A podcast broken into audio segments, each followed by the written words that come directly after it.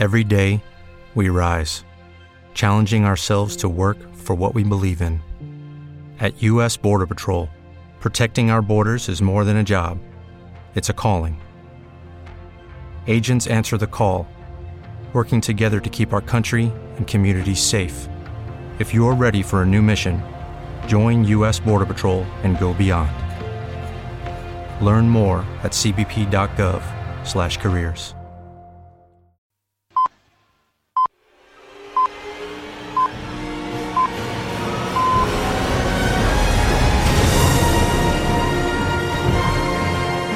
La mejor música del mundo, ahora 24 horas. Siempre contigo en clásicafmradio.com. Clásica FM.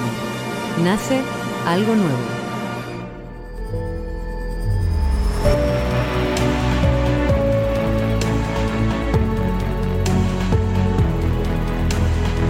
La mejor música del mundo en Clásica FM.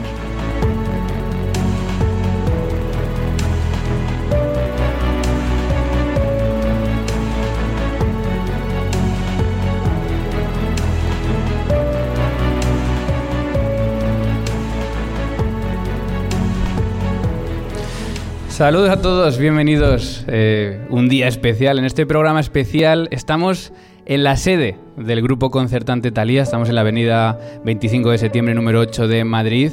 Y que se note que hay público, porque hay aquí mucha gente. Muchas gracias a todos. Gracias a todos por estar aquí. Estamos en un programa especial con nuestros amigos del grupo concertante Talía, que ahora vamos a ir presentando. Pero saludo ya también a quien me acompaña hoy, que es Ana Laura Iglesias. Muy buenas. Muy buenos días, Mario. Buenos días a todos. Eh, que es, va a estar atenta, como siempre, de las redes sociales. Ana Laura Iglesias, que es arroba analauigle en Twitter. Eso y es. que también está atenta al Twitter de Clásica FM. Y nosotros, que somos Clásica FM Radio, nos puedes encontrar en Facebook, también en Twitter o, si lo prefieres, en Instagram con esta misma dirección, Clásica FM Radio. Bueno, también en contacto arroba clásicafmradio.com para cualquier cosa que quieras comentarnos. Y quédate con este email porque es posible que luego hagamos algún sorteo de entradas que no hemos consensuado, pero bueno, a lo mejor a lo largo de este programa podemos inventarnos algo.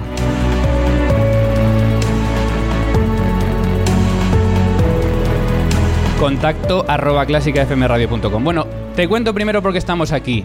Y es que el grupo Concertate Talía, en concreto la Orquesta Metropolitana y el Coro Talía, van a estar muy pronto en el Auditorio Nacional de Música de Madrid con su tercer concierto de temporada. Será el próximo 10 de marzo, sábado. 10 y media de la noche, un buen plan para escuchar. Dos obras muy interesantes. Los cuadros de una exposición, una obra de eh, en la orquestación conocida de Maurice Ravel, y la cantata Alexander Nevsky de Prokofiev. ¿Y por qué es este programa interesante? Bueno, primero por lo temático, ¿no? Por este eh, 100% de música rusa. Y luego porque son dos obras de las que vamos a hablar hoy. Son dos obras que primero no estaban originalmente concebidas para ser interpretadas por una orquesta en un concierto, luego descubrimos por qué. Son dos obras que además eh, son curiosas porque nos hemos preguntado alguna vez cómo suena el paso de un visitante en un museo o cómo suenan sus paseos, cómo se escuchan esos cuadros. Eso lo vamos a descubrir enseguida con Mussorgsky, pero además, ¿cómo suena la música para cine de uno de los compositores clásicos más importantes del siglo XX como es Prokofiev? Bueno, pues enseguida vamos a descubrirlo aquí en este programa especial con cuatro invitados de lujo.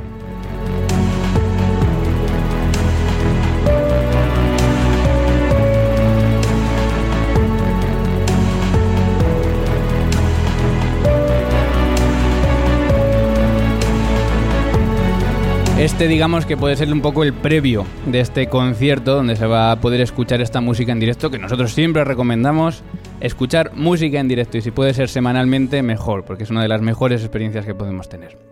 Bueno, si te quedas con ganas eh, tienes que hacer ya una cosa. Primero ir a grupotalia.org y ahí puedes encontrar ¿no? las entradas perfectamente para, para, estos conciertos y para otros muchos que además tiene el Grupo Talía que luego también nos, nos contará. Y si además de tus entradas luego quieres hacer un regalo a alguien, pues ahora lanzaremos este sorteo, ahora vemos cómo. Y en contacto arroba clásicafmradio.com, escribiendo a contacto arroba clásicafmradio.com, podemos regalarte también una entrada doble.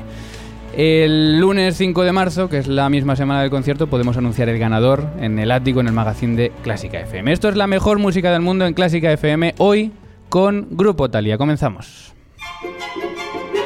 Sábado 10 de marzo a las 10 y media de la noche en el Auditorio Nacional, dos grandes obras de la música rusa. Inspirada en un artista, cuadros de una exposición de Mussorgsky. La música que te permitirá contemplar 10 pinturas de Víctor Hartmann inspirada por un héroe, cantata Alexander Nevsky de Prokofiev, la epopeya medieval que te hará vibrar. Orquesta Metropolitana de Madrid y Coro Talía dirige Silvia Sanz Torre, desde 10 euros en entradas INAEM y taquillas del auditorio.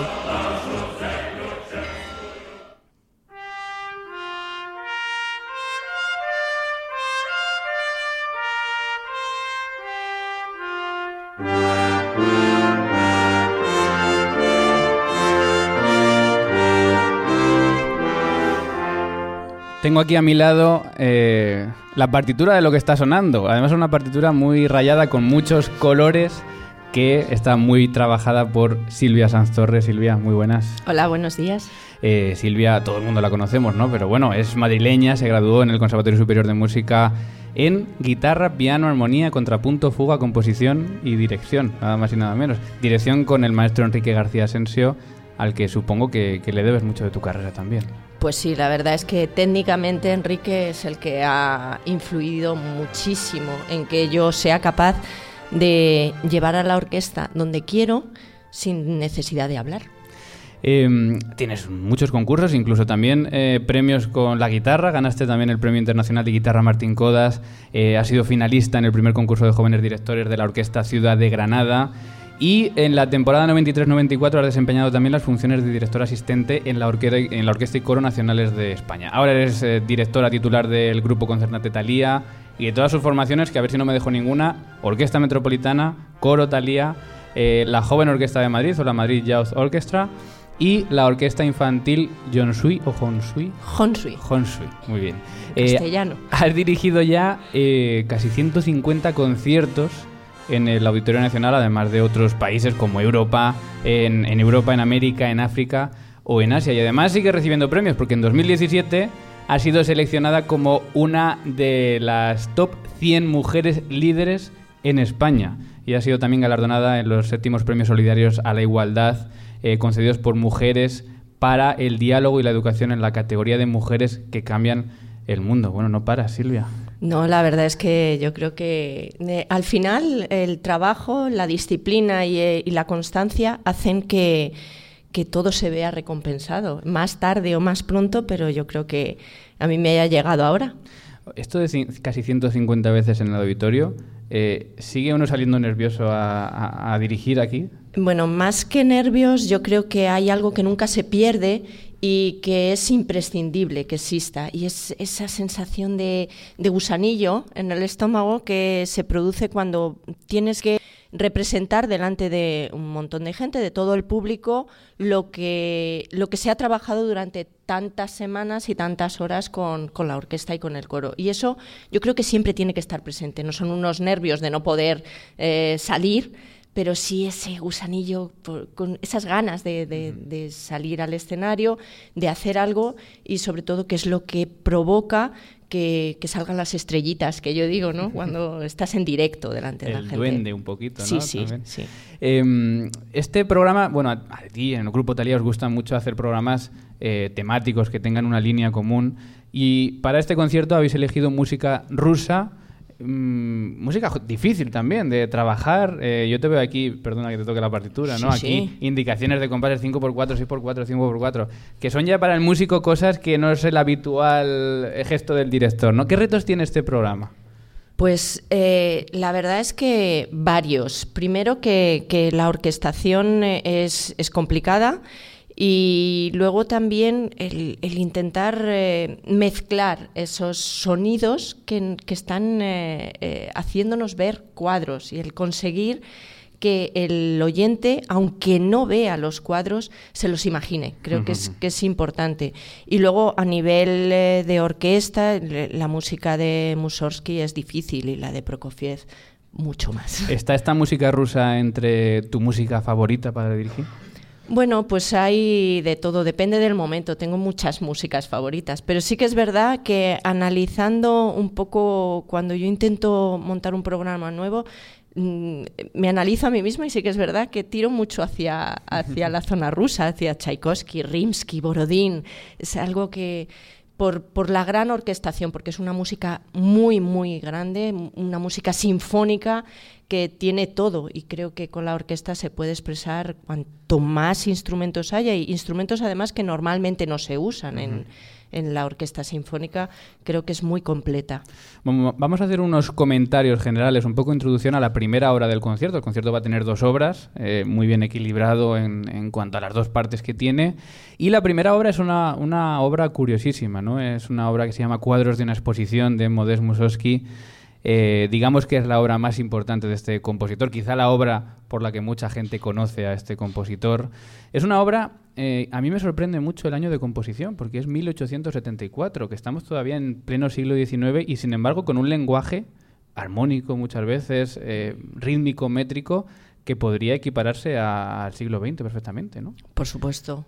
No tiene. Era de las primeras obras que. yo, la primera vez que, me enfrenté a esta partitura y empecé a abrir y dije, bueno, es que esto tiene una cantidad de, mezclas mm. y de ritmos que te hacen que no estés nunca quieto. En, el fondo es eso, esa sensación de, seguir andando, ¿no? De esos paseos, estábamos escuchando antes el primero de ellos y ahora vamos a ir con ellos. El compositor, eh, Modest Mussorgsky, vivió en el siglo XIX, entre el 39 y el 81. Es un compositor ruso perteneciente al grupo de los cinco, junto a Balakirev, César Cui, Rimsky-Korsakov y Alexander Borodin. Y era un grupo que buscaba eh, producir un tipo de música específica de Rusia, es decir, eh, no intentar imitar este estilo que se basaba en la, en la música europea. Y así lo hizo en Cuadros de una exposición, una obra que escuchábamos antes y que comienza así.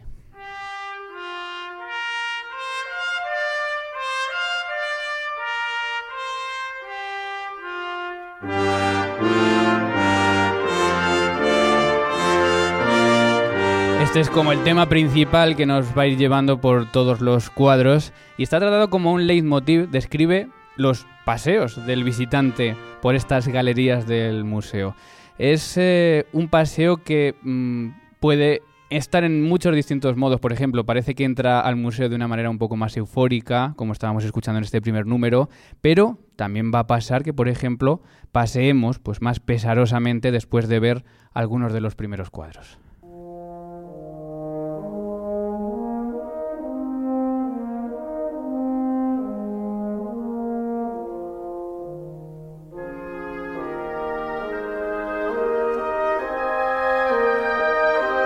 Triunfo, desánimo, excitación. Eh, es capaz de evocar todas las expresiones del visitante en el museo, sensaciones que va viviendo tras observar cada uno de estos cuadros, como puede ser la sensación de temor u oscuridad.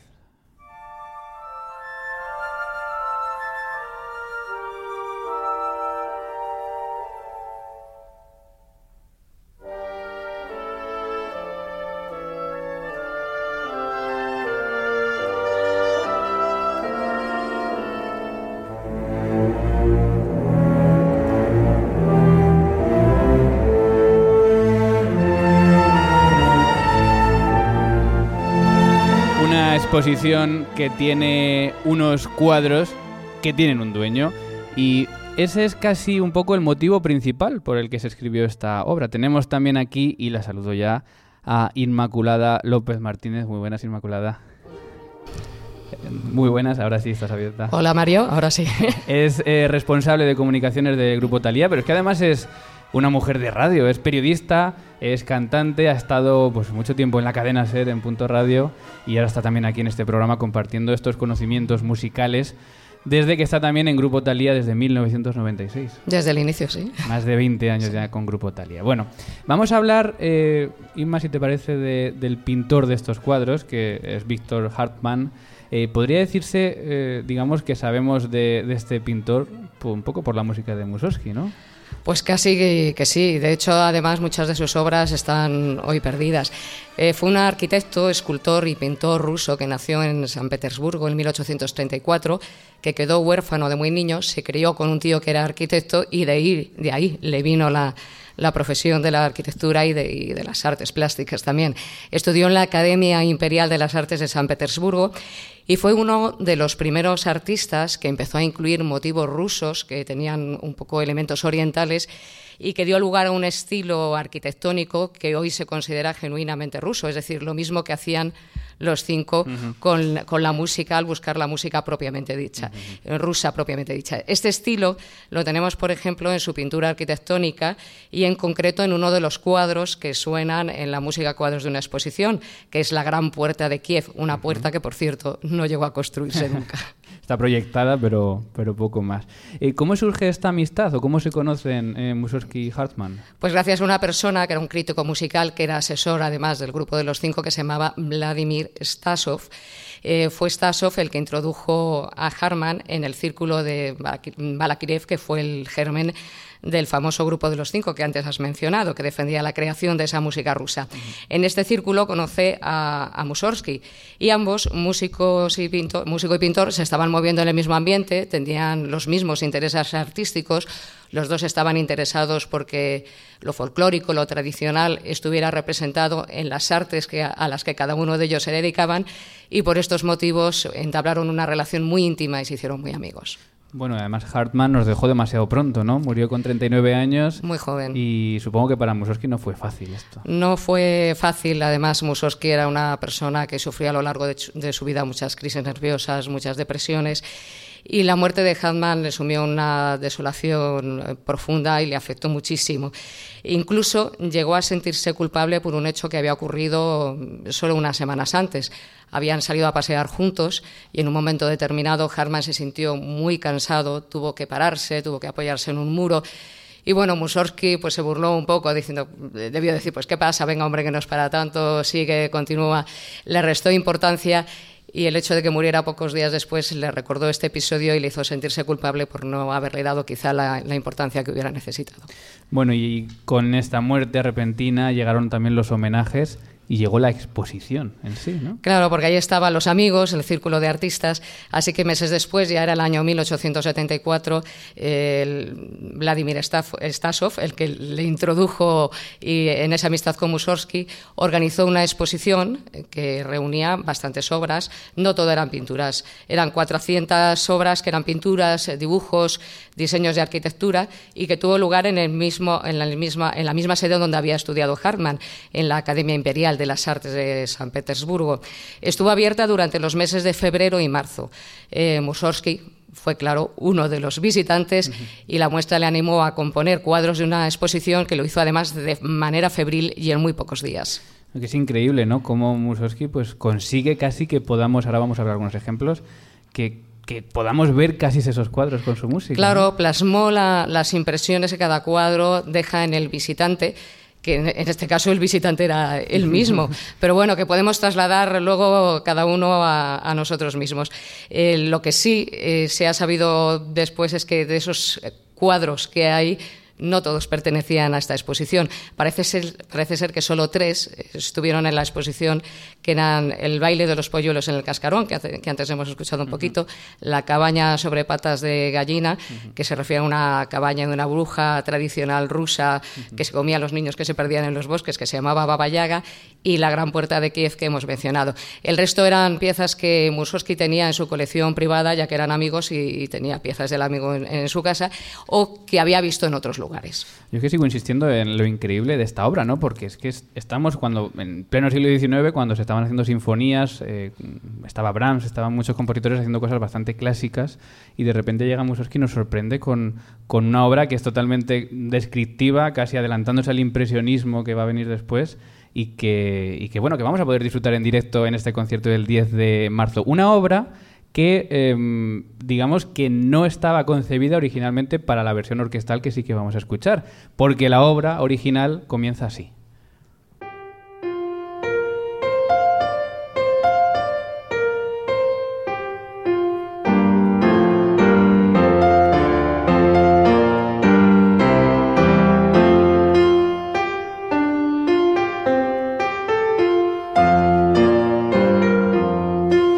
Una obra originalmente escrita para piano. Mussorgsky la escribió para piano. Pero es verdad que si analizamos un poco la música, la partitura, eh, yo estoy seguro de que él en su cabeza resonaba la orquesta por muchos detalles que escribe en esta partitura de, para piano.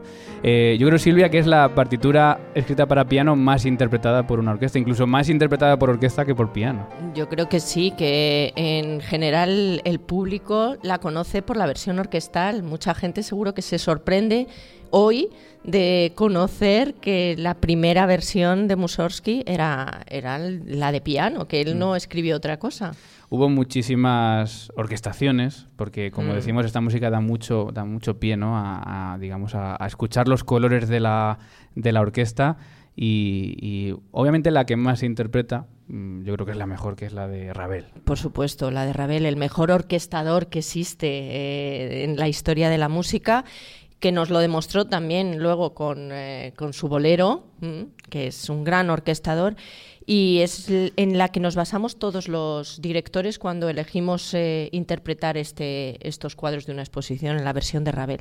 No sé si has trabajado alguna, alguna otra. Yo me acuerdo, fíjate, eh, en la joven orquesta de Cuenca tocamos una que yo creo que era un poquito más facilita de un compositor americano que se llama Simpson pero llevaba piano y todo en la orquesta, o sea, que era otro concepto de, orquestación. No sé si tú has conocido o has trabajado alguna otra orquestación además de esta de Ravel. No, no. Y hay muchas versiones no solo para orquesta, también eh, las, hay para grupos de jazz, para eh, grupos de metales, hay muchísimas, pero yo la verdad es que para mí la de Ravel es, la mejor, pero con mucha diferencia. ¿Qué tiene de especial esta orquestación que, digamos que, realmente suena casi... Yo sigo defendiendo que suena incluso mejor que la obra original. Yo, para, yo creo que también. Yo, yo soy partidaria de decir y poner siempre sobre la mesa mejor la de Ravel que, que la propia de Mussorgsky.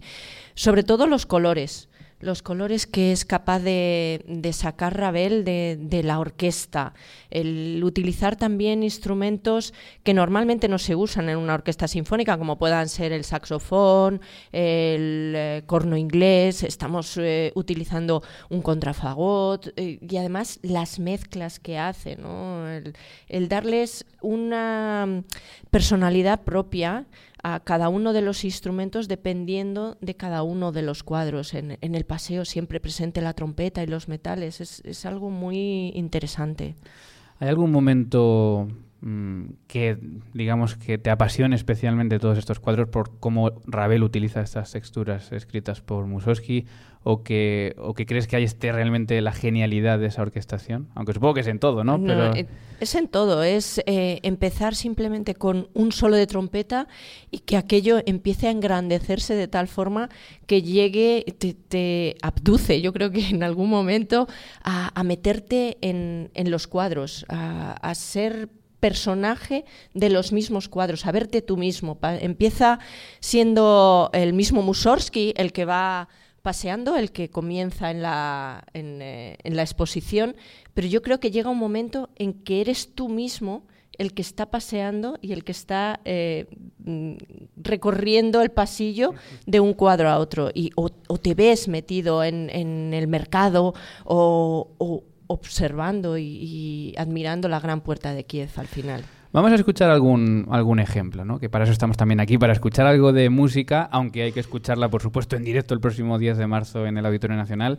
Pero vamos a escuchar tres pinceladas de cómo tanto Mussorgsky como Ravel utilizan los colores de la música para describir. Vamos primero con Tullerías. Es eh, una alameda de un jardín en la que unos niños juegan pues con cierta algarabía.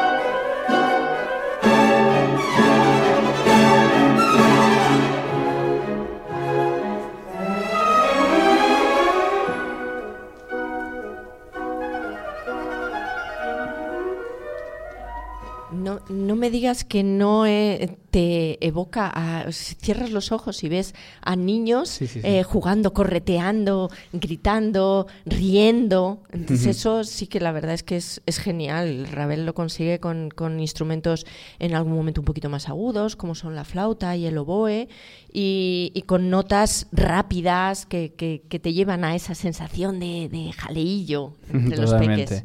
Totalmente. Vamos con otro ejemplo. Vamos con el ballet de los polluelos en sus cáscaras. Quizás es uno también de los más conseguidos por todas las onomatopeyas que, va a utilizar. Es una imagen humorística de dos polluelos festivos, son dos disfraces, y es un dibujo originalmente hecho a tinta china para el decorado del ballet Trilby.